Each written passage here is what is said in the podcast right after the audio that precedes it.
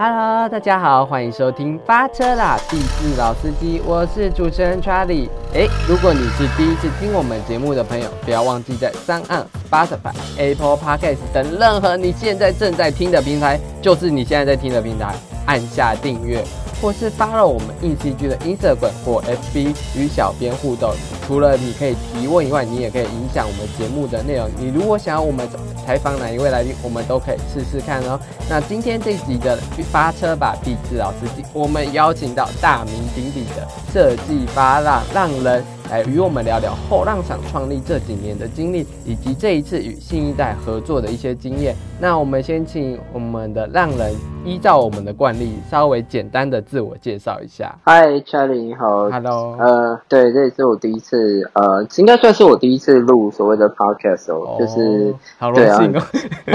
很谢谢你们，很谢谢你们邀请我这样。没有没有。OK。呃，我相信现在的听众啊，就是可能有些人可能认识我的，或有的人可能不认识我的，那没有关系，我就是做一个呃简单的自我介绍。就其实设计方原本一开始，它只是一个很单纯在介绍日本设计资讯的平台。那后来就是说，我觉得。呃，可能我希望这个平台它以后它可以呃建立起一个台日美合的角色，因为我以前是在呃日本念工业设计，嗯，那我希望说可以把这个自媒体它变成是呃除了资讯的一个交流之外，我希望它也可以有一个实际的专案的合作，因此它后来慢慢的就会变成是除了有日本的资讯，也会有台湾的一些设计资讯，甚至是文化的一些资讯。那最后，它也会变成一个呃，台湾跟日本有不同的资源，我就可以来做一个串接。那我觉得一个桥接者，一个 coordinator 的身份，把两边我觉得有趣的人就连接起来，一起来做专案。主要这个设计方案的这个平台，呃，它的任务或者是说它的业务主要是这样。哦，理解。那因为我之前看有一个专访，他就说，其实你是在日本留学的时候创立这个社群平台，写一些。对你对于设计的观察，可以聊聊，就是当时在创立这个设计法，为什么会想要以文字的手法表现，就是你的观察，或是为什么会想要开始写这些东西嘞？其实一开始的起心动念蛮单纯的，嗯就是我想要练我的日文。对，因为我原本在日本就是念工业设计嘛，然后你在日本念书一定也要会日文嘛，所以我只是觉得说回台湾的时候，我不想要浪费掉，就是我会讲日文这件事情，因为语言就是不练习就一定会倒退的一个东西。对啊，所以我就觉得说好，我就是一个呃，希望说我早上，因为那时候我早上还在上班，然后做所谓的产品设计。那我就晚上的时候回家就自己呃，可能就是看很多资料，然后介绍一些我觉得呃台湾现在比较没有人介绍的一些新的设计师，因为我其实当时就已经觉得就是说呃有一些很有名的日本设计师，台湾的媒体很常报道，我也觉得他们都很棒很好，很很怕得罪人，但是我自己 但但我自己就是对，因为但我自己其实没有那么的。就是喜欢去追逐所谓的很有名的或明星的设计师，就是我以前也有，对我也有过那样的阶段，嗯，但是我不想要，就是说，因为我就不喜欢跟别人做一样的事嘛，所以我想要去挖，对我想要去挖一些就是呃没有人介绍过的，所以我才会自己去找一些所谓的第一手的资料，那把一些我觉得他们有趣的观念，呃，算是一开始做转译。就是把它翻译翻译过来，然后组织成一个部落格。嗯，那后来慢慢的就是现在听我聊天就知道我这个人话很多，所以我就开始 慢慢的、慢慢的加入一些我自己的一些想法。那那些想法慢慢的其实。累积起来就变成是我所谓的观点，我会觉得哦，可能这样子会比较好，或是哦，我我喜欢这样子的东西，所以慢慢的啦，就是慢慢的就开始呃，这地方这个部落格就会汇聚成一个我喜欢的设计师，我喜欢的设计产品或方向，就慢慢的被累积起来。哦，因为其实设计发浪经营有五年以上了吧？就差不多，今年刚好以成立公司来讲，算第五年。哦，对，我想问一下，就是你成立这个设计发浪公司，大概团队有多少人？然后就是它是一个大型的团队吗？还是其实它没有到？就是我想要知道一下，再深入了解，就是发浪这设计发浪这个品牌跟公司这样。哎，其实我一直到我在二零二零年，就是今年以前，嗯，原则上其实以设计方来说，就是我一个人。哦，对，你在二零二零之前看到的所有事情，只要是有挂上设计发浪 （design surfing） 这几个字。嗯的所有专案就是我自己做的哦，那 对那那很那很多人都会一直觉得哇，设计方做好多事哦，然后他们那个团队我好喜欢哦，然后我好希望可以加入他们团队。那我每次一开始啦，我一开始碰到这种网友留言，我就会我就会很骄傲的跟他讲说哦，不好意思，我们我们不是复数哦，我们是单数哦，就是就是我们我们其实是我。这样子，那比如说你可能在做呃粉丝业社群沟通的时候，也有人会一直觉得说，哦，我对你就是我对你们团队好失望。我就说，嗯，应该是针对我吧，不是我团队。就是你你也知道吗？很多声明都会这样。那所以对，然后也会很多说，哦，我想要那个加入你们团队。那我就会说，那就是看之后有没有这个需求。因为其实我我觉得我自己一个人可以掌控的状态，对我可以 handle 的状态，我就是顾好那一个状态，我不要。我没有太好高骛远的想要说哦，我要去外面干嘛或什么，那只是说后来慢慢的邀约，说真的是越来越多。那你也知道，一个人再怎么厉害，他上上天是很公平的，你就是只有二十四小时，你你没你没办法做超过一个上限的事情。那所以。后来就是除了设计方这边的工作，除了有呃媒体的工作，除了有台日合作的工作，我也开始做所谓的那个艺廊的一个工作。那艺廊这边，他需要的工作量就更多，因为他需要呃他要去布展嘛，你要策展，你要干嘛？那所以艺廊这边我们就是会有一个工作团队。那其实只是说，后来我到今年的时候，我就开始慢慢做一件事情，就是我就开始把这两边的事情做一个整合，就希望说。让设计方这边也可以开始有团队，然后不是全部都是我一个人在做，所以其实整体来说，二零二零之后，就是从大概今年开始，我其实就已经不是一个人了，所以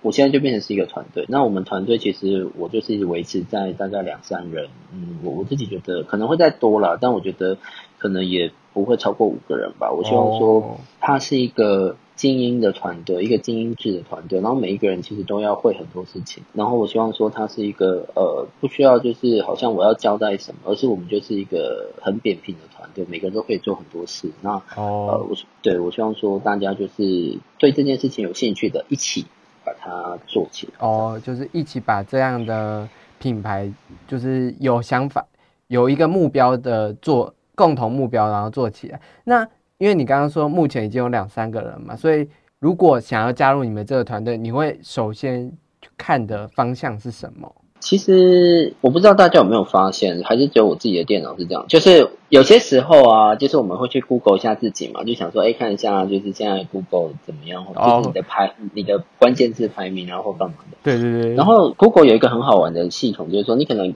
打了某个关键字，后面就会有，就会他会建议你，就是说，哎，它最常被搜寻的。别的关键字是什么？对，那我自己打设计发浪啊，一开始就还好，一开始就是设计发浪，然后就设计发浪的东西，什么日本啊或什么。嗯。然后最近我发现啊，设计方案，你打设计方案进去之后，到后面跟出来的字是真彩耶。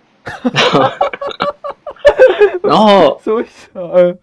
呃，我就我建议就是大家可以去尝试看看，实验看看，再来跟我讲一下那个结果这样。然后我自己试了好几次，那我也请了几个朋友帮我试，他们就说，哎，对，为什么后面都是写真才啊，或是面试或什么的？然后我就想说，哦，原来其实是有人想要来加入设计发廊这样，只是我自己不太知道。我可以分享我打的吗？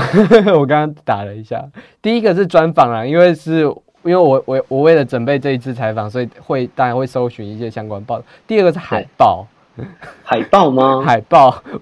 可能你有我我不我不晓得为什么是海报，我也我也不知道。然后第三个我也觉得，嗯，电话。哎，对耶，现在变了，现在变成是电话，就有人想要打电话来给我。我现在也是，我我现在也是同步在打，对，也变成电话跟海报，就是大家想要联系到你。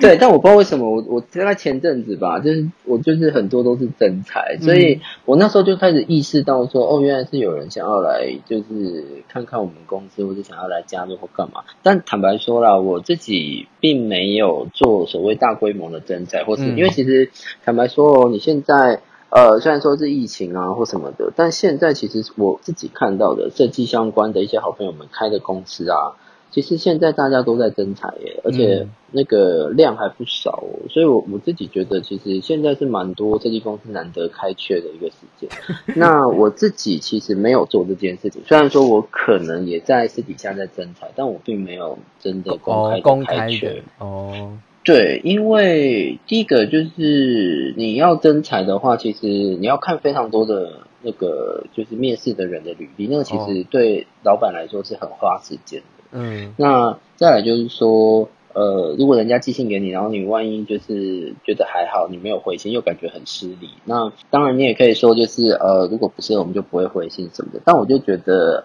很有点麻烦啊，所以对我来说，我我其实我不管我在做媒体或者我在做事情，我都喜欢就是用一种比较，第一个就是很精准的去找到那个我真的我要的人，然后第二个就是说。也是保持着一种随缘的成分啦，对对对，所以我现在找到的这些人呢，他们以前其实都是我发包的那个 freelancer，哦，应该是，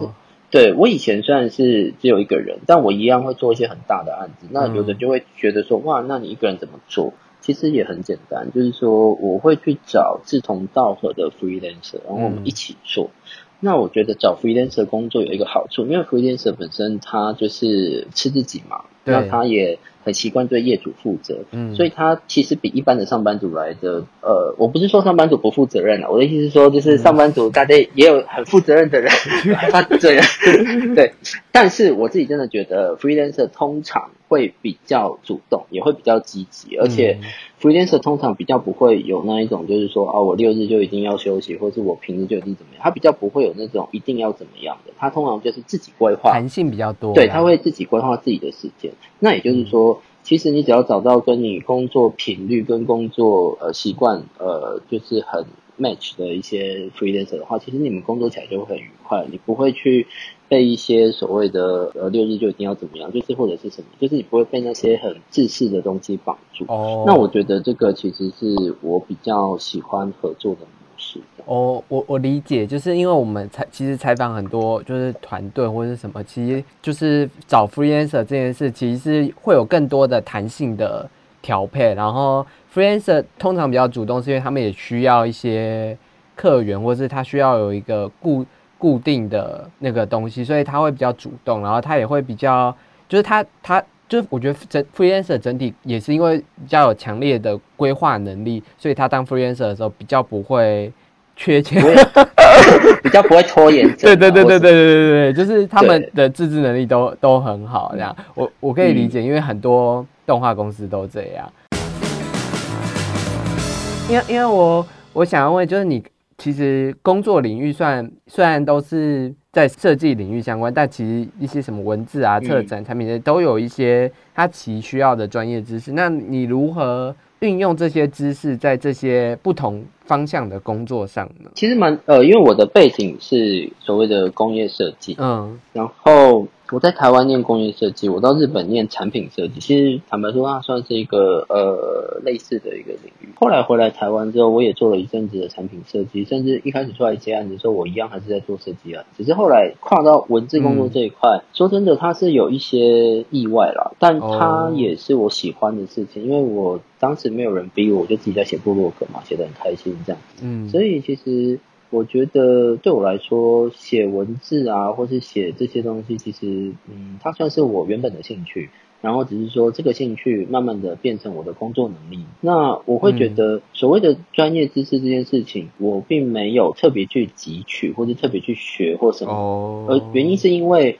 我全部是建立在设计的这一条主轴上面去发展我所有的领域。比如说，产品设计当然是设计。那你说文字工作不是设计吗？对我来说，这是我自己心中定义的另外一种做设计的形式。原因是什么？原因是什么？我自己做设计的时候，呃，有的人认为设计是要解决问题，有人认为设计是要传达自己的价值观，有人认为设计他可能是想要呃去帮助某一些人。那对我来说，我觉得设计它其实是想要去跟某一些受众，或是某一些大众。可以去沟通一些事情，嗯，因此我会觉得，不管我要传达我的观点，或是我想要去跟某个人讲一些什么事情，呃，如果我今天是平面设计师的话，我可能可以很快速的做一张海报，然后就把它变成一个呃平面的档案，就放到社群上面，它可以做一个很快速的曝光。可是产品设计没有办法做这件事情，你就算。做了一个用三 D 画了一张图好了，它依旧是平面，嗯，而且就算你连三 D 电影好了，我了不起就是给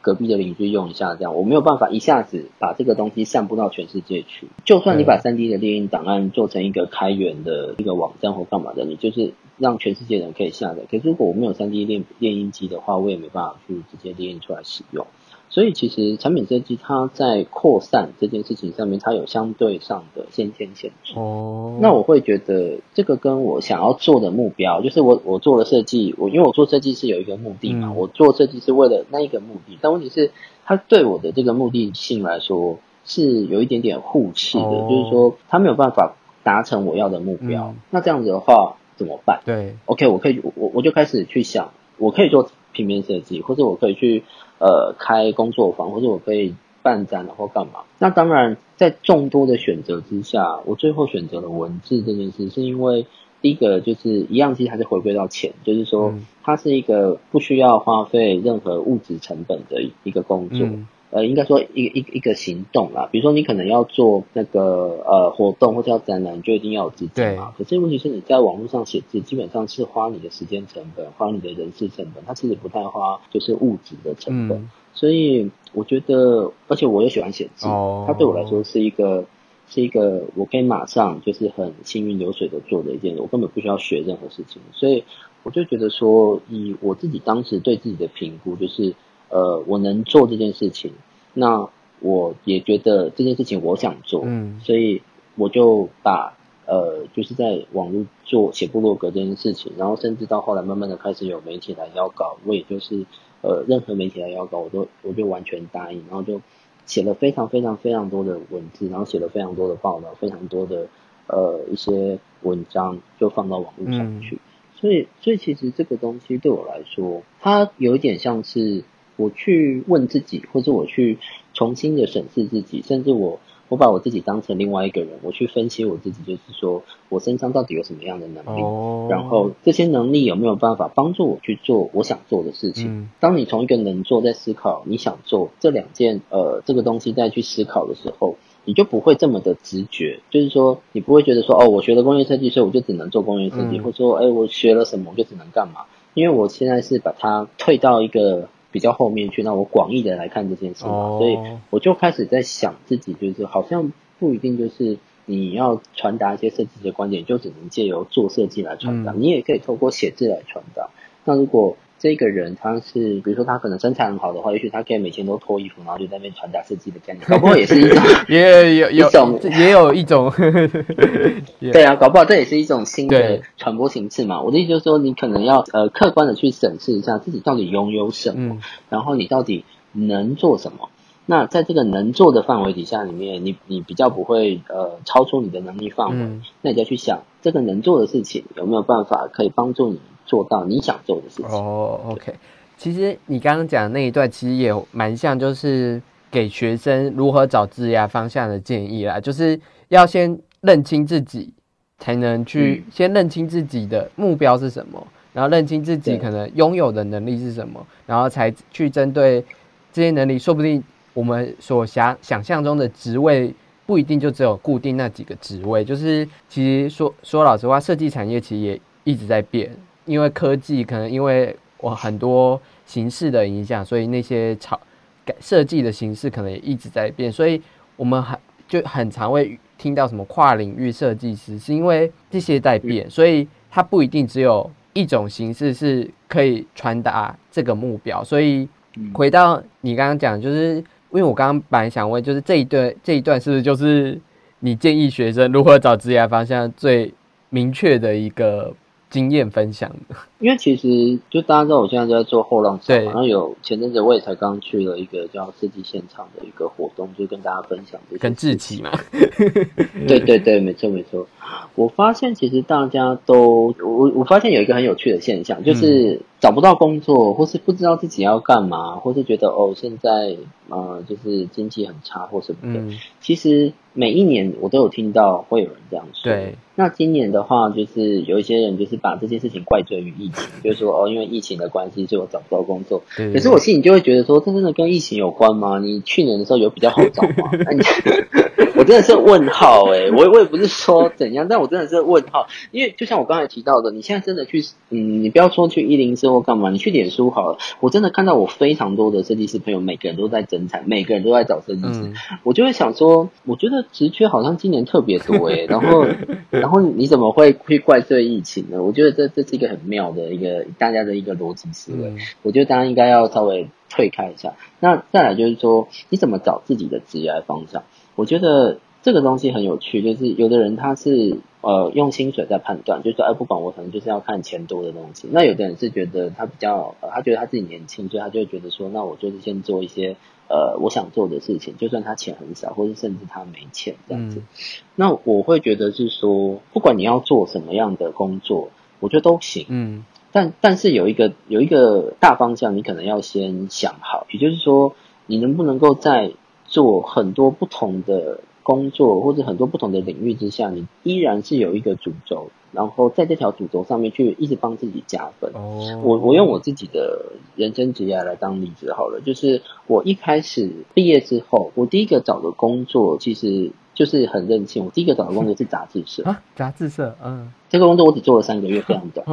但是，但是我就是觉得想做，因为、嗯因为当时毕业了之后，其实说真的，做完毕业制作，我相信大家的心里的 OS 就是说，干，我真的是从我不要再做毕业制作，我觉得 没错，我觉得设计，我觉得设计好累哦，不要再做设计了，就是做设计真的是又烧钱，然后我要烧干，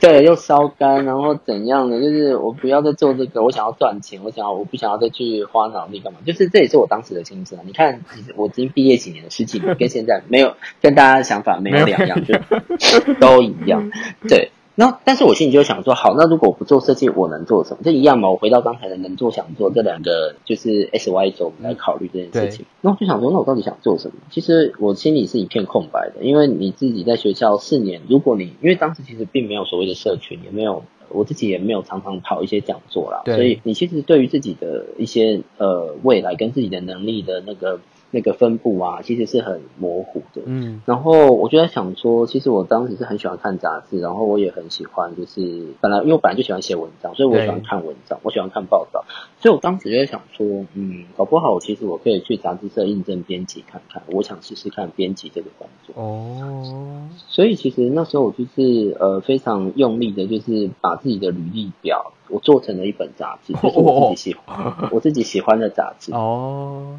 对，然后虽然说那份履历表现在看起来就会觉得就是一个超中二的人，就 是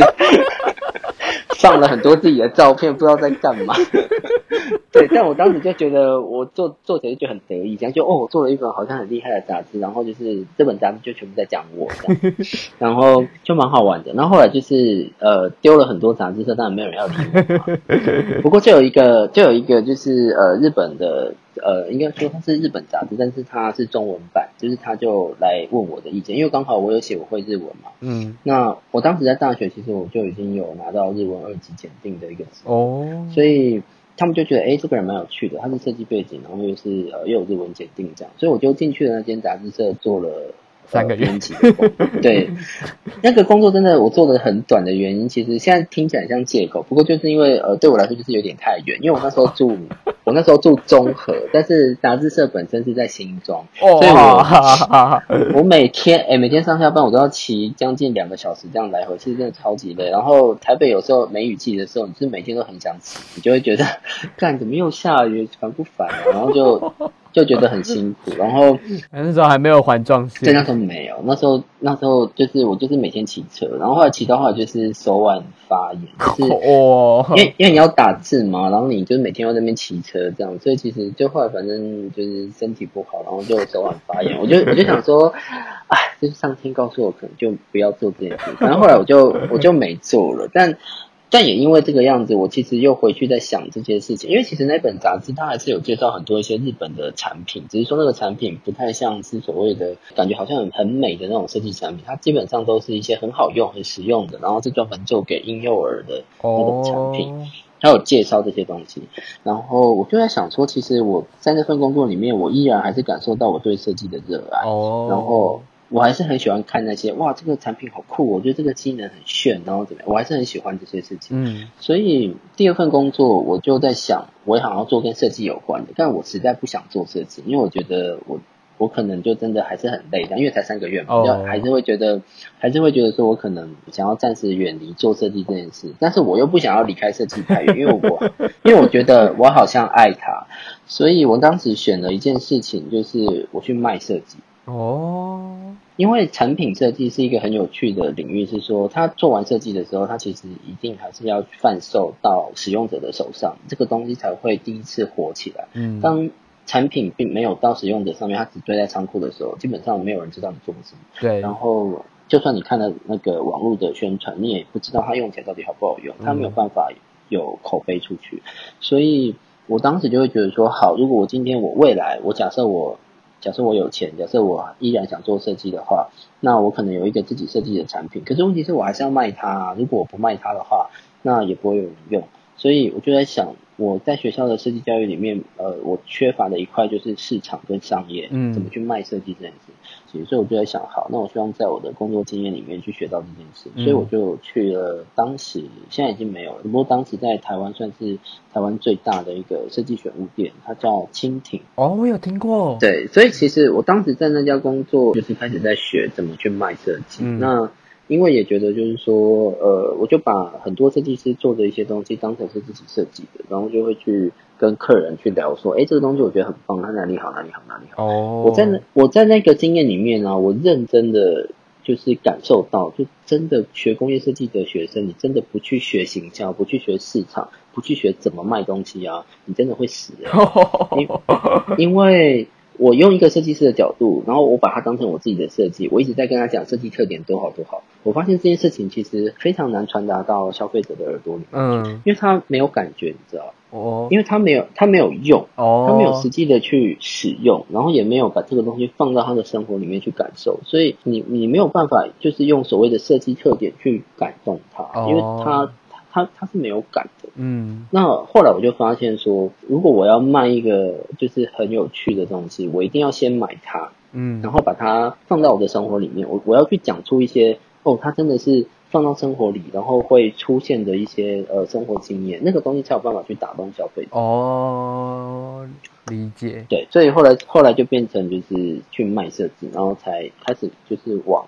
就是说就开始去想说，其实做设计或者是买卖设计，其实它都是在设计的这个生命周期里面有的一个过程，然后你怎么样的在这里面去找到一个呃你自己的方向。我觉得其实这个这两件事情，你看哦，我现在做设计发廊，它到底它算不算，它是不是媒体是？嗯那这个媒体需不需要编辑能力？需要。嗯那我在设计发浪在推广一些东西的时候，它是不是也很像在卖东西？因对为我必须要，我必须要要站在阅呃就是读者的立场嘛，然后他们我必须要知道他们喜欢什么，然后用他们的喜欢的东西的方向去讲这些事情。嗯其实它都有它都有关联性的。对，所以所谓的怎么找自己的职业方向，我觉得很简单。你一开始还是要先去做你喜欢的事情。嗯但是你在做喜欢的事情之前，你要做判断的时候，你要真的去想，就是自己到底现在身上有什么能力，啊、嗯然后去找到一个主轴，然后那个轴向尽量不要变。哦。比如说像我当时的选择，就是我选择是好，我不要偏离设计太远。虽然一开始的那个编辑是离设计比较远，但是但它还是一个选物杂志，对它那时候它是一本选物杂志，而且它也实际上在卖卖那些东西，嗯。它有点像邮邮购的感觉。嗯。所以我自己觉得就是，如果说呃你自己不太知道你想要选哪个主轴的话，那我会建议就是你先做你喜欢的事情，嗯。因为那个喜欢的事情其实有很大的呃可能性会就是你你喜欢的主轴，就是你以后可以哦发展的主轴。我我觉得真的，我觉得比较忌讳一个点，就是说呃好像大家都在做什么。嗯，或是好像这个时代正在流行什么？然后我就去跟着做，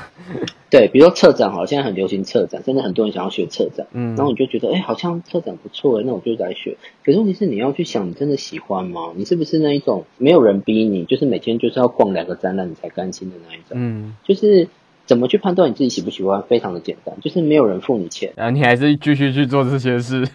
对你，你就是不吃饭熬夜，就一定就是猛做、拼命做的事情，那个就是你喜欢的。哦，就算那个喜欢的事情，你其实很难启齿，但是你要接受自己，那个就是你喜欢的。对啊，哦，理理解理解。我想要先请你，因为你也做了后浪赏，然后今年也是为新一代做了一些规划。那我想先请你看，就是你怎么去看，就是过去甚至是你参加的那些新一代设计展，或是这些官方办的一些设计的展，就是关于毕业制作的展会嘞。我其实除了我在日本念书的那几年之外，我原则上只要有在台湾，我就尽量每一年都会去看。嗯，说实在的啦，我真的觉得新一代设计展，它它很难得。它的优点就是说，它很难得，就是你可以一口气看到每一家学校，就是号召了很多。对，你可以看到各式各样不同的东西。可是它缺点就是说，呃，它没有累积。像之前是有所谓的呃，比如说有什么硕博士论文系统或干嘛的。哦。对，所以你可以就是借由这件事情去了解到哦，过去有人做了什么。但是毕业设计是没有的，没有这件事情的时候，你就不会知道你过去有人做了什么。我举个例子哦，过去三年内海废，对，就是海废这件事情，海边的这些垃圾啊或什么，就是这个议题非常非常的夯。我几乎每一年都可以看到至少有五组以上不同的同学在做这个题目。好像对，有怎么减少海边的垃圾？可是问题是啊，这件事情在我。我是二零零二年毕业，所以大概是十七年前的时候，我的同学就已经在做了。嗯，他做了，他也是做了一个，就是很像呃，像是呃扫扫地车的感觉，他就是拖着一个桶子，然后垃圾就会被他一直扫到那个桶子里面去。然后过了十几年。我发现还是有同学用类似的方法在做他的毕业设计，就是他可能有的人是呃用夹子剪，但也有人就是拖着一台车，然后就是东西就会自动的扫进去。那以前可能比较没有扫地机器人，那现在他就会觉得哦，可以用一些电子化，或是可能呃结合一些什么呃手机 APP 或干嘛，就是结合现在的科技。可问题是它的解法是一样，它一样就是有一台车。然后就是会自动的帮你扫垃圾进来，这样子。太多相似性的东西了，就是对过去这几年。我的意思就是说，也许有人不晓得，原来十几年前已经有人做过，因为当因为这是不会累积下来的嘛，除非你得奖。对。可是如果你没得奖的话，你说真的，我也不晓得十五年前到底有谁做过什么，因为没没有资料库可以查。嗯。因此，我觉得最大的缺点就是说我经常会看到很类似的东西，或者说我会看到呃一样的主题，但是他用。呃，就是很类似的解法在做，对，那我就会觉得很可惜啊，因为也许这个同学他说真的，他真的不晓得以前有人用类似的做法做过，可是他依然就是花了一年把他现在这个东西做出来。对，那如果我我就走到他前面跟他讲说，哎，其实你这个五年前就有人做过类似的，然后然后还把图片找出来给他看的话，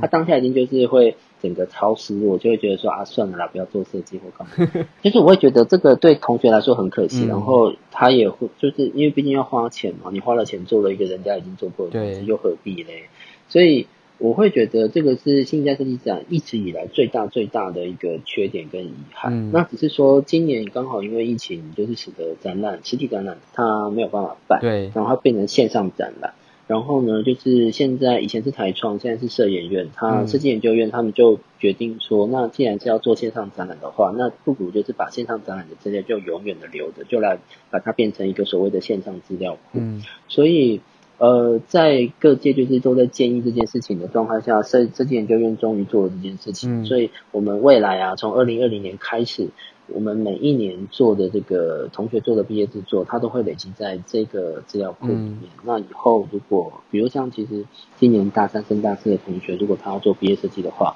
他其实就可以去这个资料库里面去搜寻关键字，看说自己想做的题目是不是有人做过。那如果有人做过的话，你要做的事情就是想办法跟他长得不一样，或者说他已经做到某个程度了，你就站在他的终点，开始你的起点。站在巨人的肩膀上，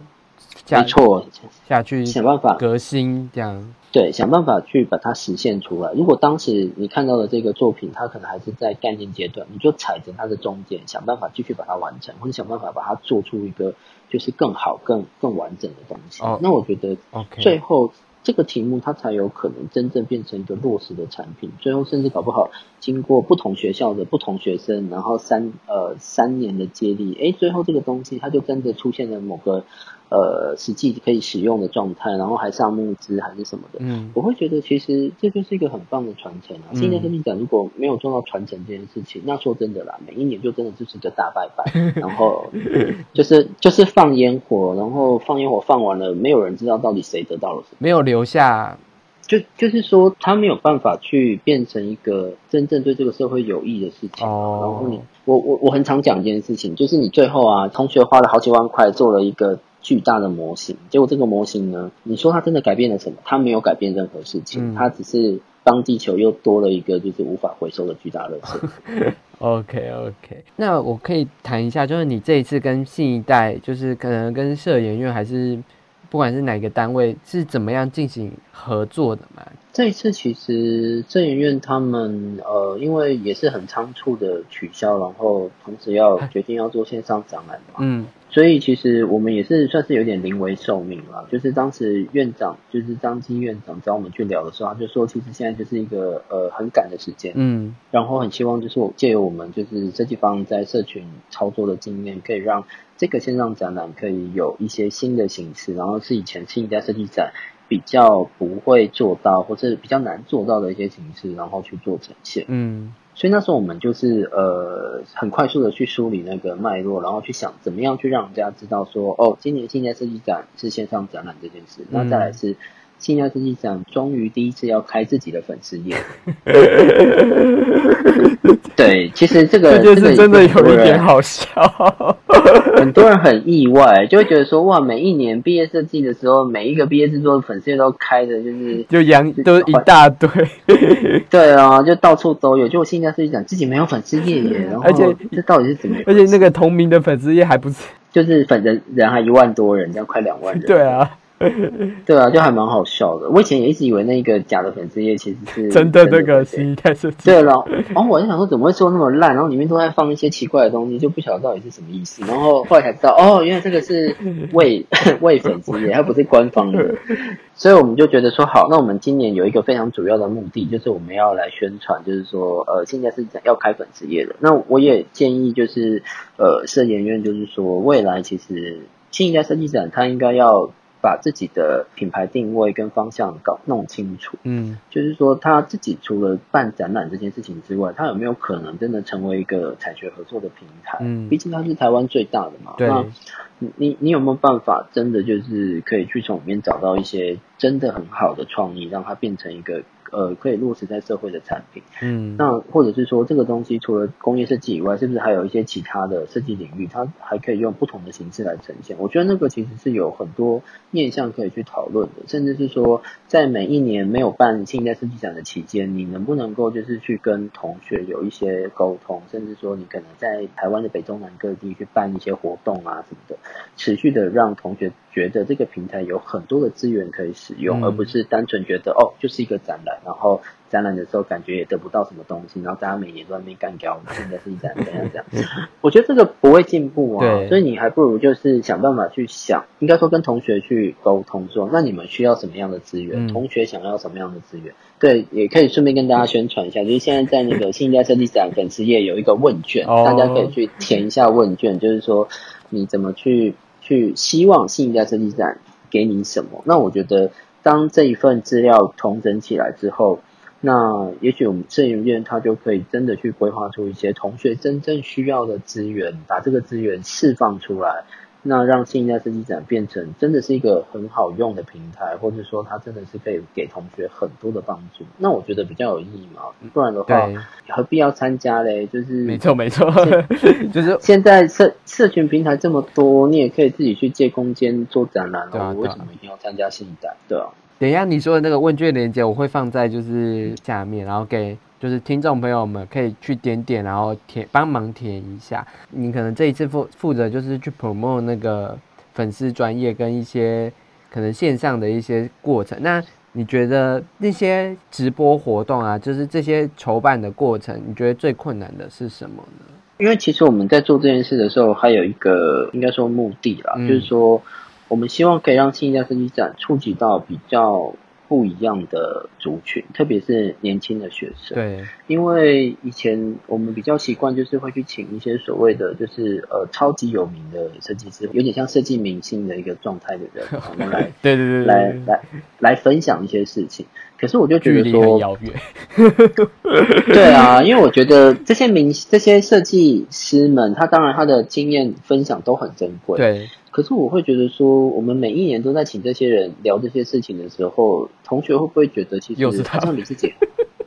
对啊，搞不好有有人会觉得啊，怎么又是他这样？然后或者是说。就是哎，他讲的事情我也知道啊，可是就觉得离自己很远，感觉好像跟自己的生活不是那么的贴近的。所以这一次我们挑战了一件事情，就是说我们都找一些就是非常年轻的创意人，他可能年纪最大的可能大概就是三十三十二岁左右，他不会他年纪不会到更大。对。然后甚至也有很年轻的，像六子元，就是他才二十二岁，他去年才刚毕业。对啊，二十三岁而已。就是我们找最年轻的有到二十几岁的，然后年纪就算大一点的，也不会。三十岁出头，就是我们希望找到这样的一个区间的一些，他依然有一些呃，有一些自己的状态的人。我们在挑选这些人的时候，有一个很大的共通点，就是这些人啊，原则上其实他们都很难被定义哦。他们也不是传统被定义的设计师，对，就是他们通常都做很多事情，然后也通常就是都做他们自己喜欢的事。那通常他们的呃那个呈现出来的感觉都是蛮独特的，你很难去找到一个谁可以取代掉他的那个感觉。OK，理解。我我在谈的不是风格哦，我讲的不是所谓作品风格难取代，我讲的是他这个人本身的定位很难被取代。哦，比如像六子渊好了，他是 YouTuber，可是他自己又开所谓的设计学院，他同就是有点像在当老师的感觉，或者他在经营学校的感觉。对，你看现在有现在有哪个 YouTuber 自己在做这件事情，甚至是设设计类。那比如说我们讲那个 Judy Joe 好了，Judy 他自己以前是呃，他也是多媒体，他是多媒体设计毕业的，直到后来就是在时尚这一块他很。有兴趣，他一直在发展时尚这件事情。然后现在他几乎是，呃，也曾经是第一个上日本有一个叫《安安》杂志的一个第一个台湾的 model。哦，就是他走到这件事情，然后又有手上又有很多节目，然后同时他也是一个很呃扩散力很强大的一个一个 KOL。嗯，就是像这样子的人，其实他有他的定位，他有他的状态。但他并不是用所谓的设计作品在跟谁来决胜负。嗯，那你说他做这些东西，呃，他跟设计完全无关嘛？其实也不会啊，因为比如说你今天要他他是造型师，他要帮一些人做造型、做搭配的时候，你难道不需要一些设计？难道不需要一些美感的判断？他一样需要。对，所以其实我们就是希望找到一些呃很难被定义的人，但是我们同时在告诉你说，其实设计这件事情，它不是很单纯，就是。呃，做设计作品而已。其实设计是一个，我觉得设计是一个逻辑哦，设计是一种思考一种方式，对，它是思考方法。那你怎么去运用这个 design thinking 的方法，去帮助你在各行各业都做出一个你自己独有的姿态，原创性很高的一个独有的姿态？我觉得这个反而是未来就是每一个念完设计科系的学生可以去想的事情。依你的观点，然后我讲一下，就是因为我们这一期。硬戏剧杂志其实采访了就很多个斜杠人士，那他们分别虽然跨到了不同领域，但他们其实都有提到，就是创作或设计，它不是一种就是哦，你做作品这件事，他其实他说一些思维，你到别的领域的时候，其实他们都是觉得是用那个思维是相同的，只是我们现在做到的是，哎，可能是某个什么定义的名字 AR，或者我都做。做到社群上面，就是他说这些思维是相像的，所以他觉得他们的建议也都是你先去抓住那个思维，那个思维是到你各领域都是有有用处，而且说不定你在各领那个领域发展，你还可以有所结合，然后差碰撞出不一样的东西。所以一样是刚回到你最初的，你你想要做到什么事情，那你的能力有什么？就是他们最后也是像你所说的提到这几个方面这样子。我要再继续往下聊，就是关于后浪赏的部分。然后，因为我们都知道后浪赏就是你会觉得有一些很值得被奖励的作品，但可能一些奖项可能都没有鼓励到，所以可能才有举办后浪赏这些非传统规格的。那你觉得通常会令你感到可惜的作品的，你觉你的评断的标准是什么？其实我觉得，呃，跟我一开始的那个想法一样，就是说我就不喜欢已经有知名度的东西嘛，就是有一些，所以我才会觉得说，你既然今天已经有得了某一个毕业设计展的奖项，比如说可能是经典，或者是可能是那个放式大赏或什么，就是你已经有得到某一个东西的奖项，那我就会觉得说，那已经有人给你一个光环了，我觉得也许我们就可以把这个光环就是让给别人，就是让别人也可以被注意。那再来就是说，我非常认同一句话，就是奖项就是呃众多评审的口味集合这件事情。没错，没错。就是我觉得他们的口味或他们的品味，其实这些东西没有办法代表全世界。对，而且品味这种东西本来就是会换的，它会随着时代有一些改变。没错，随着评审不一样，就会有一些变化。那就算有一些很有指标性的奖项，好了，你就算投了这个奖。你没有得，嗯，不代表你去投别的奖你不会得啊，嗯，所以我会觉得奖项这件事情得奖固然开心，但是你不得奖真的不会怎么样，你也不会因为这样就是人生毁灭或什么的，所以我就很想要去告诉同学这件事情，OK，这是我的目的，我想要告诉同学这件事情，对，所以我才去决定说后浪奖它本身必须有一个具备条件，就是我只选那个四大就是毕业设计奖的遗嘱，嗯，就是你你没有得奖才有。可能会有入围资格。对，那那所以在这样的选择过程里面，我就慢慢的发现说，呃，就像我们一直刚才在提到，时代一直在变化。对，有一些呃设计的作品，它其实已经进展到所谓的跨领域，或者它已经。开始有很多一些没办法特别用某一种平面呃某一种设计去某一种名词去规范带去讲这件事是什么？对，呃，然后我就会觉得说，其实那后浪赏它存在的意义就越来越重要，因为我也是当时我不确定啦，但我觉得我应该是第一个，就是我我我没有用设计领域来区分奖项，我用的是议题来做区分。嗯，对，因为大部分就是哦平面设计类或者是动画类我搞，数位。但我一开始对，但我一开始就不是，我一开始就。是以所谓的，比如说什么解决问整合解决问题奖，或者什么原创艺术公益奖，就是我就是用这种比较议题，比较就是不是单纯设计种类，而是以一种比较大的范围的，嗯，这种方式在选，所以很有可能你得到整合解决问题奖的，可能就是有的是公社会比较多，但有时候也会是平面设计科系然后的学生做的作品，嗯，像这一次新加设计展的那个经典新秀设计展，我记得里面就有。那个工艺类的里面就有一组是那个视觉传达设计科系的学生做的作品，对，所以我就在想说，其实这个趋势是很明显的，没错。那我就会，我就更坚定，就是说我以后绝对不要去用这个所谓的设计领域来来挑这些作品。那这个是比较基础的标准，然后第二个标准就是要我喜欢，嗯，很重要，很重要。对，因因为我我自己也在也在想一件事啊，后浪厂应该也是全台湾第一个，应该也是唯一的一个，就是呃，从开办以来到现在。呃，评审没有换的一个奖项，固定。对啊，基本上只要后浪场存在啊，只要是应该设计奖或这些毕业联展都要继续举办的状况下，后浪场就会一直存在。所以只要它一直存在，基本上只要我能够去。看展览的话，原则上展评审就一定是我，不会是别人。对，所以我觉得这对我来说是后浪上很重要的一个定义，就是说我就是选这些东西，对我来说就是我的品味的延伸，一样嘛，就是奖项就是评评审的品味集合嘛。那后浪场的评审只有我一个人，也就是说我今天会选什么，全部都是因为我喜欢这个东西，我才会选它，所以。我觉得它其实对我来说是一个呃很有趣的过程，因为你在这个过程里面，你会看到非常多有趣的东西，甚至你会看到有一些作品，就是啊，好希望他不要得经典，好希望他不要。但我后浪奖才可以点。对，因为我好想要把他选到后浪哦，可是后来他得奖位置，你说嗯，恭喜你这样子。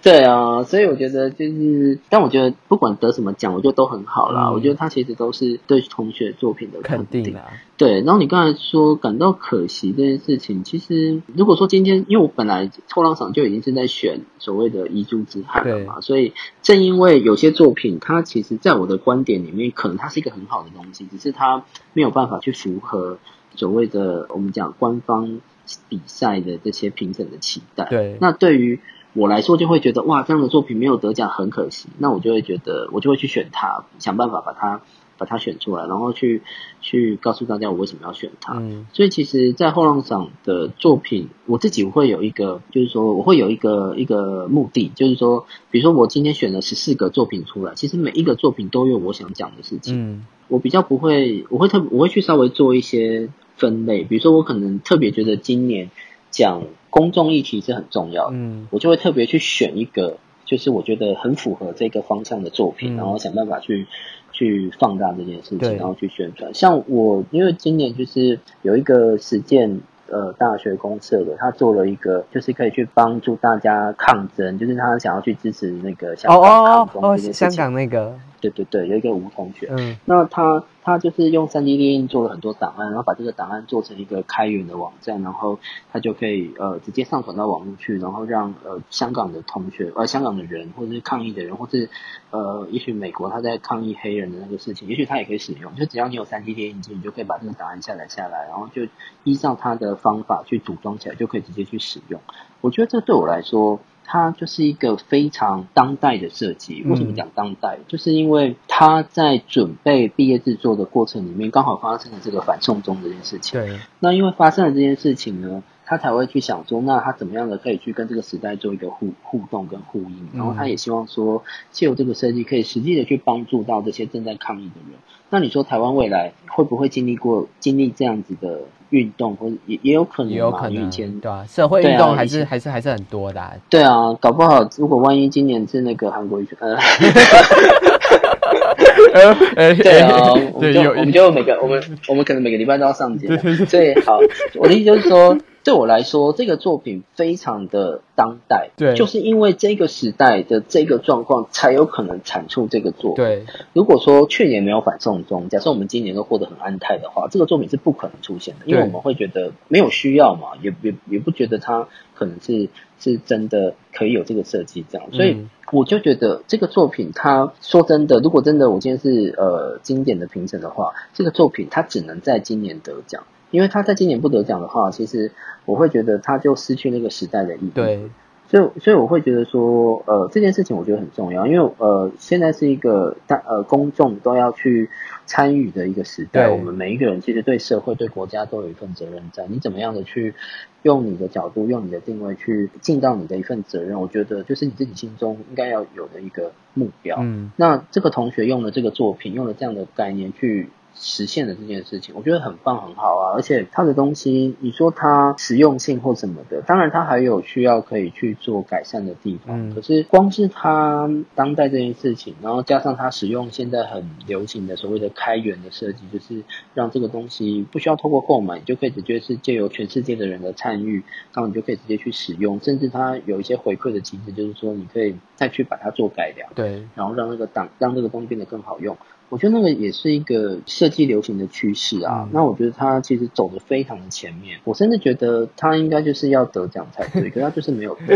那可能可能我自己知道了，因为对于工业设计的评审来说，会觉得这不是工业设计哦。对，所以你看到这就是所谓的设计领域会出现的问题。如果我今天是所谓工业设计的评审，我可能也会用工业设计的角度来看它，那我就可以，我可能就会讲哦，这个有可能不是工业设计。可是话说回来，它可是不是一个好的设计嘛？它是啊。哦。可是就像我我们刚刚最前面就是所聊的，就是设计的边缘性已经被模糊掉了。就是对啊，这种典型的。想想法，我我会觉得有有一点好，有一点过时。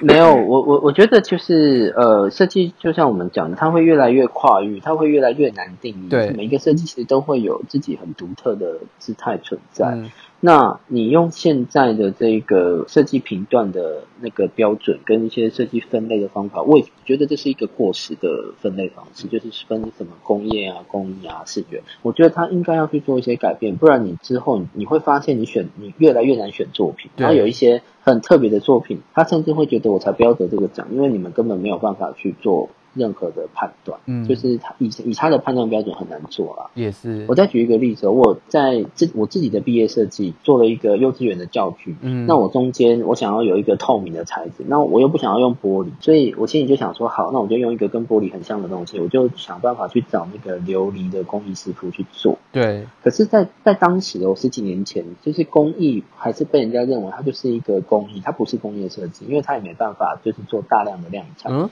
所以。我说大量就是，比如说可能一天就做一千件这种不可能。嗯，所以对于工业设计的老师来说，他会觉得你这个是工艺品，不是工业设计。嗯，你这个东西是那种工艺师或者是什么才会做的。但其实我的我的作品除了中间是用琉璃材质，其他的部分都还是用呃塑胶射出啊什么的。所以其实它也还算是在工业设计的范围，只是我把工业设计跟工艺设计做了一个结合。嗯，但是我当时就被老师骂臭头，就是被我的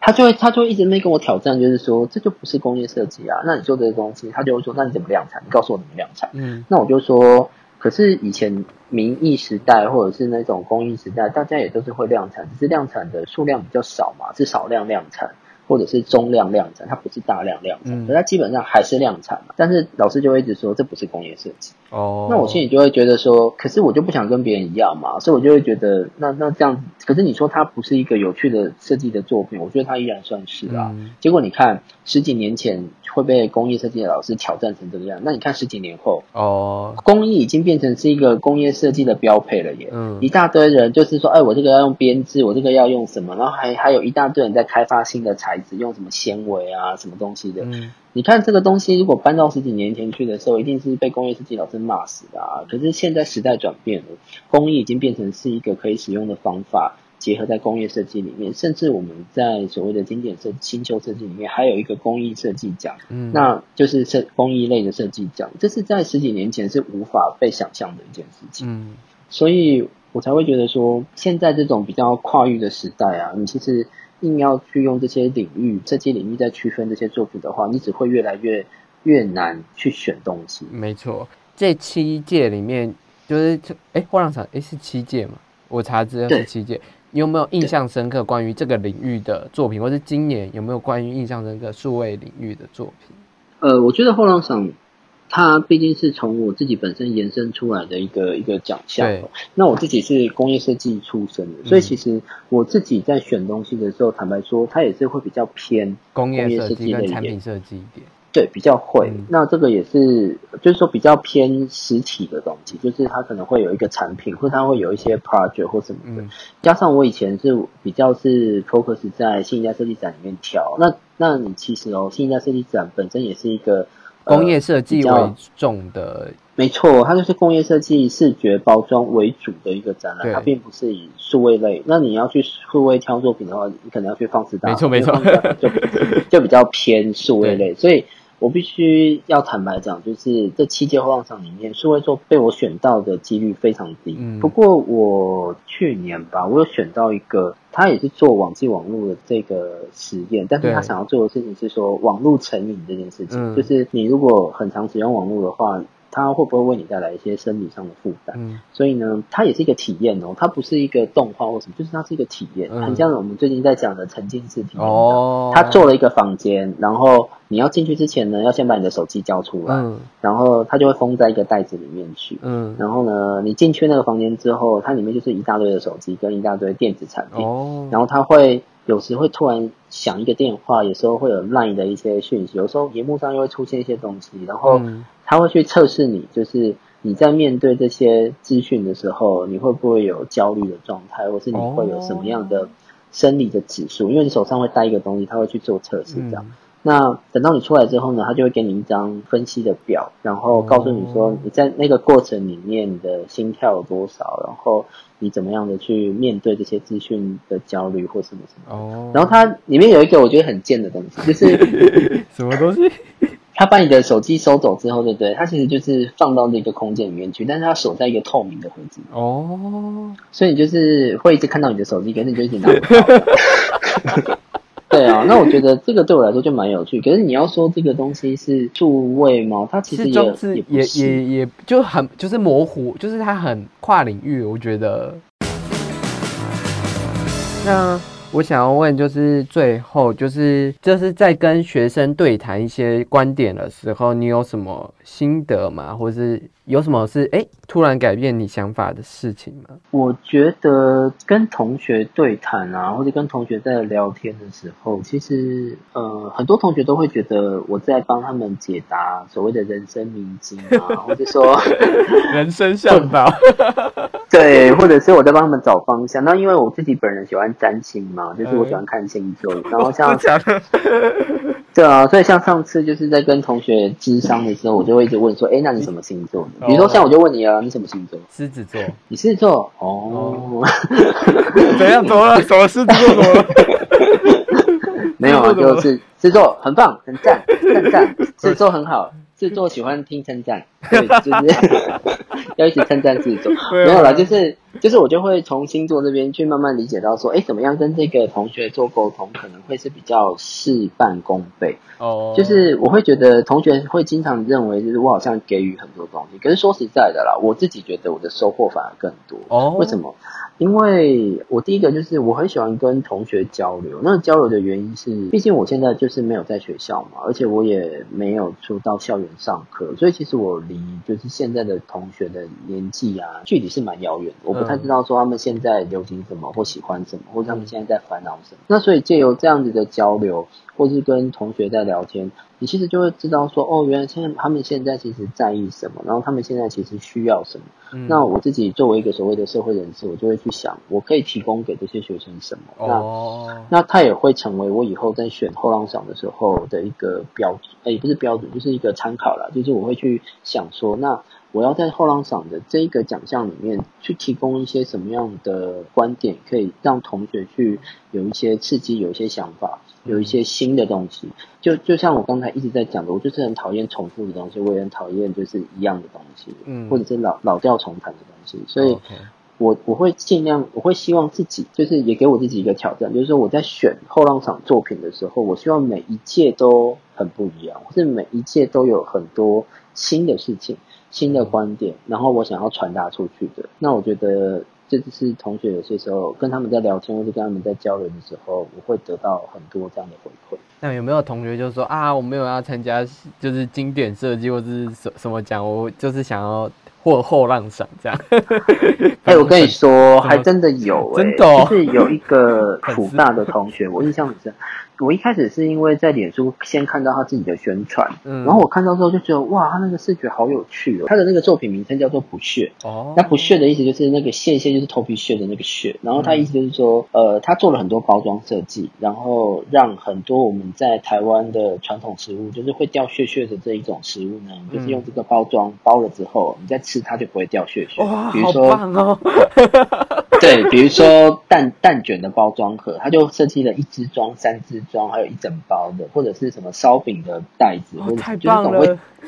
会掉屑屑的东西，它就是设计了超级多的包装，然后每一个包装都是白色的，然后它主它的主视觉就是全部都是穿白色的东西，大概十十来种，然后应该有上百个不同的包装的形状，嗯，然后他还做了一本书去分析，就是说这些屑屑掉下来的形状。有没有一个数据可以去归类它，或者可以去分析说，哎，这个这个屑屑都会是什么样的造型？然后甚至他还去画出，就是说你在吃用这个包装，或者你在吃这些会掉屑屑的东西，如果你为了不让它掉屑屑的话，那你的姿势就会很怪嘛。比如说，你看我们吃蛋卷，一定就是为了怕屑屑会掉，你一定会仰头，然后让那个屑屑掉下来之后直接掉进你嘴巴，对不对？所以他就会觉得，然后他就会在里面写说。那因为你有时候仰头啊，就是那个仰角过大，就会造成脖子扭到或者是干嘛干嘛的。然后所以就是我们这个包装就要来解决这个问题，就是让你的脖子不会仰这么仰角这么大。你现在看这本书，你就会觉得这就这就是一个发神经的专题啊，就是一个 你就会想说这个设计师已经超疯的，可是我超爱，我超喜欢的。我就是说怎么会疯到就是一个疯的很彻底？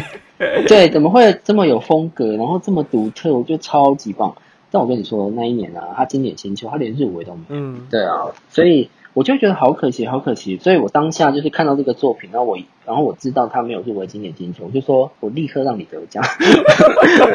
对啊，我也我也不要，我也不要说，哎，先入围或干嘛，就是我就是要让你得奖。我觉得那个东西超棒，我超爱这样。哦。然后后来。我真的公布了之后，他就突然私讯给我，他就说，其实他当时在做这个毕业制作的时候，他的目的，他的目标就是他想要得后浪。然后他甚至说，他就回去去观察我以前有公布的一些得奖名单，他就在想怎么样的作品才有办法得后浪，所以他就他就真他获得你青睐，对他真的是冲着后浪上来的耶。然后我听我看到的时候，其实真的是感动不已。很惊讶，但是我同时就真的觉得很感动，因为那个感动是说，就是我没有想过，就是因为其实坦白讲，去得经典啊，或是得什么的，那个其实对你来说。可能实质是获益是多的，比如说他会给你那个奖金嘛，你要钱就是有钱最棒这样最好，所以所以其实能够得得得到那个奖金，其实相对来说也是不错啊，对不对？但是后浪奖基本上就是得到我的青睐跟我的一篇文章，然后我帮你做分享，大概也就这样而已。对，所以我我其实也一直都觉得说后浪奖就是对我来说就是一个很任性的一个 project，但是。我没有想过，就是会有同学就真的是冲着后浪上来耶。我其实就是因为他这样子跟我讲了这件事情之后，我就更意识到后浪场本身的那个重要性，你知道吗？就是他有一个地位，或者是在他们心目中有一个标杆在那边。对，可能对于某些同学来说，后浪场的存在可能是真的很重要。嗯，所以。我就变得更知道自己为什么要做这个奖，因为其实一开始说真的，他就是一个很任性的 part。我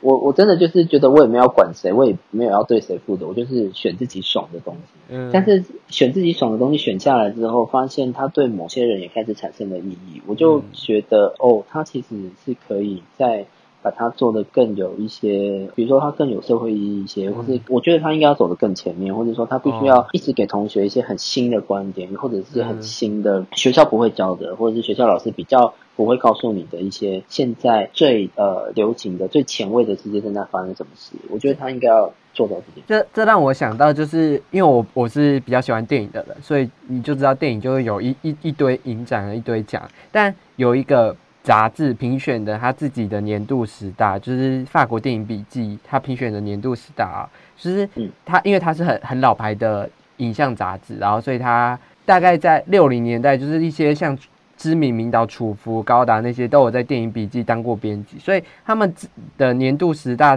都会被都有评选，就是也是那些评审评选爽的。但后来就是我们这些比较后期的人去来看他们六零年代、七零年代选的十大。甚至可能有一些前卫性的电影，然后到现就是到经过时代历练，现代来看会觉得，哎，他真的是优秀。可是当年被那些大大影展忽略的作品，然后他但他最后在那个笔那个笔记，永远都会有这些很前卫的电影的存在。所以那个电影笔记就被就是很多影迷朝着他是就是走很前面，他对影像的观察，对一些影像的一些。脉络什么，他们都是走很前面的事情，所以我就刚刚突然对你的那个结尾，突然就想到了这样子的东西。对，所以我觉得我我就是一个很比较自由的组织嘛，所以我不会有一些包袱在我身上。真的就是看我能够走得多远，我的观点可以带到多前面。那其实这个奖项，或者是说同学在看我写的东西，他自然而然就会有一些耳濡目染，他也会知道说，呃，我想要跟他们讲的事情，其实。可能现在你会觉得，哎，好像没什么感觉。可是也许再过个两三年之后，哦，原来当时让人在讲的事情，哎，它就真的在慢慢的发生。我觉得，我我很希望自己可以做到这件事了。那其实我也不需要。我原本最后一题想问你，后浪上你有没有未来的规划之类的问题？未来规划哦，哎，其实有哎，哦，真的，呃，就像我讲的，我做事情其实都是有目的性的，我也不希望就是说，呃，只做一次就结束这样。所以其实后浪场我一直在想，他这些得奖的作品，或者这些得奖的同学，我可以怎么跟他们有一些更好的呃协助？嗯，所以其实这个我觉得也是一般的奖项比较难做到，什么就是在呃后浪场的得奖得奖者或者是一些同学们，我一直都有保持联络。那所以，因为现在累积七届了，所以我今年第一次成立社团，我想要把这些有得奖的人，就是也都把它呃放在同一个社群或者同一个 group 里面。嗯，其实我就很希望说，之后可以跟这些我觉得有趣的人，那他们都是年轻人嘛，我希望可以跟他们做一些新的新的合作或者新的尝试，看能不能够用我现在拥有的资源去呃帮助他们。哦，那。我现在手上其实的确有一个，就我我也正在实验当中，嗯，就是有一个成大公社的同学的作品，然后他做了，他们当时是呃第二届呃自己出来呃展览，就对脱离性在设计展，那他们就是其中有一组就是做了一个食物包，它叫 Lesty，嗯，然后他做了一个食物包，用细胶来做，那其实他当时的毕业制作主要是做一个菜篮车。那希望说这呃使用呃 GoGo 的使用者可以用这个菜篮车就很时尚的去买菜，那那个食物包其实对他来说就是一个小小的做小小的产品。对他其实并没有放太多的心思在上面，嗯，但只是说后来就是因为因缘巧合，他一个学姐把这个东西丢到了一个叫不速之客的一个社团里面，那里面都是很多环保人士嘛，就想说不要用塑胶这样，嗯，那就发现说，哎，这个细胶做的食物包可以。呃，帮助他们就是呃，比如说外带的时候可以使用，那他也可以去装一些生鲜的食材，就我们就可以取代掉塑胶袋这件事情。嗯，然后在里面造成超大的回响，然后就很多人买，求你做。对，很多人就希望它可以量产，所以后来就是泽泽那边呢，就说他其实一开始先看到不速之客有一个很。分享很高的文章在讲这个东西，结果那个专案的那个经理就是隔天就看到我后浪上公布奖项，哎，又是这个作品，他就觉得说，嗯，这个作品它的确是可能是有一个商业性跟市场性在那边，所以他就刚好因为我认识那个专案经理啊，然后我就看到他在我的文章底下就回说。哇，那这个我就我就在上面写说希望泽泽赶快去跟他谈，然后我那个朋友就立刻说没关系，就包在我身上。然后我，然后我就立刻私讯他，我就说你是认真的吗？因为你在网络回文有时候只是嘴炮喊一喊的。他就说真的啊，因为我真的觉得他好像真的是很不错，所以其实后来也是这样，有点算是间接的牵线，他们就真的去谈了，然后结果。呃，你可以去查 Lesty 这个产品，他后来就是在去年，他总共募资拿到了一千九百多万。可你你不要想说一千九百多万有什么了不起，因为现在很多专案也都是几千万、几千万这边喊嘛。可你要想哦，他那个食物包，他一个才卖五百九，哎，五百九十块的东西卖到一千多万，快两千万，你知道他卖了多少个吗？他总共卖了将近三万个，哎，这个几乎是所有目前到目前为止我看过卖的最好的一个所谓的设计产品，嗯。他是不是也有去新一代做直播分享募资这件事？对对对，就是我找他来。哦哦哦，对对对对对，哦，难怪我觉得我有印象。所以其实现在他们就是我有在协助他们，就是说呃，因为我手上有一些呃国外市场、日本市场的资源嘛，那。他们现在，因为他们也是学生，就直接募到了这个钱，然后现在他们自己也开公司。可是他们其实是没有开公司的经验，所以我那天跟他们聊一聊之后，就发现说，其实他们现在就是他有很多的机会跟很多的资源，其实可以做，只是他不知道怎么做。所以我现在就是在。呃，一边分享我的经验给他，然后一边带着他想办法再帮他呃打开一些国外的市场。所以其实这对我来说也是一个新的实验，就是说呃让这个后浪赏的作品，它现在已经变成产品了。那我有没有办法借由媒体跟平台的力量，把它真的推出台湾以外的市场？这样子，对啊。哇，所以这这有可能就是后浪赏未来的。要努要努力的方向，这样一样是强调这件事，就是不要让作品只停留在作品。如果说这个作品它真的在很多人的呃努力之下，它也开始有了量产的机会，甚至有办法推到国外去的时候，那怎么样让这个东西可以真的就是变成一个可行的品牌？然后他们也可以借由这个东西就一直往下发展。这个就我觉得我我是我可以协助他们的。OK OK，那。今天非常感谢，就是我们的浪人接受我们的采访。虽然很多部分是讲产品设计，但我相信，不论是做 CG 还是做一些动画，或是甚至是多媒体游戏，其实现在关设计动画这一类其实都非常模糊了。所以我相信，就是浪人这次的分享也会带给就是我们做一些动画的、做一些相关媒体的一些帮助。那谢谢你今天接受采访。不会不会，因为其实像我们在做新一代设计展粉丝页的时候，也一直希望可以打破，就是只做，就是好像分享比较多工业设计的部分，所以我们。直播就有找那个人生画廊来哦，有有有，我们也有采访。对啊，而且你看人生画廊当时连经典新秀的评审就是一直在 diss 他们，说他们做这个东西怎样怎样怎样，然后他们在放肆就狂哦，就狂拿奖，还有一些公那个公司奖之类。对啊，所以我们也是很难得去，因为其实以前真的新一代设计展都是比较偏公司或市传，那我们这次就是我有特别去找了一些就是多媒体相关的，那我会觉得其实。多媒体它也会是未来一个很重要的趋势，而且它一定是可以跟所谓的视传或者跟工业设计做很多很多的配合。对，因为你因为你看嘛，今天要做 VR 啊，你一定要有要有 VR 眼镜吧，对不对？那 VR 眼镜就是工业设计啊，所以其实它是一个很有未来性的一个一个领域。那我也会认为说，大家其实在思考，不管你现在正在收听的人，你是多媒体也好，或是你是公司或者是视传，你不要被这件事情绑住，没错，不要去。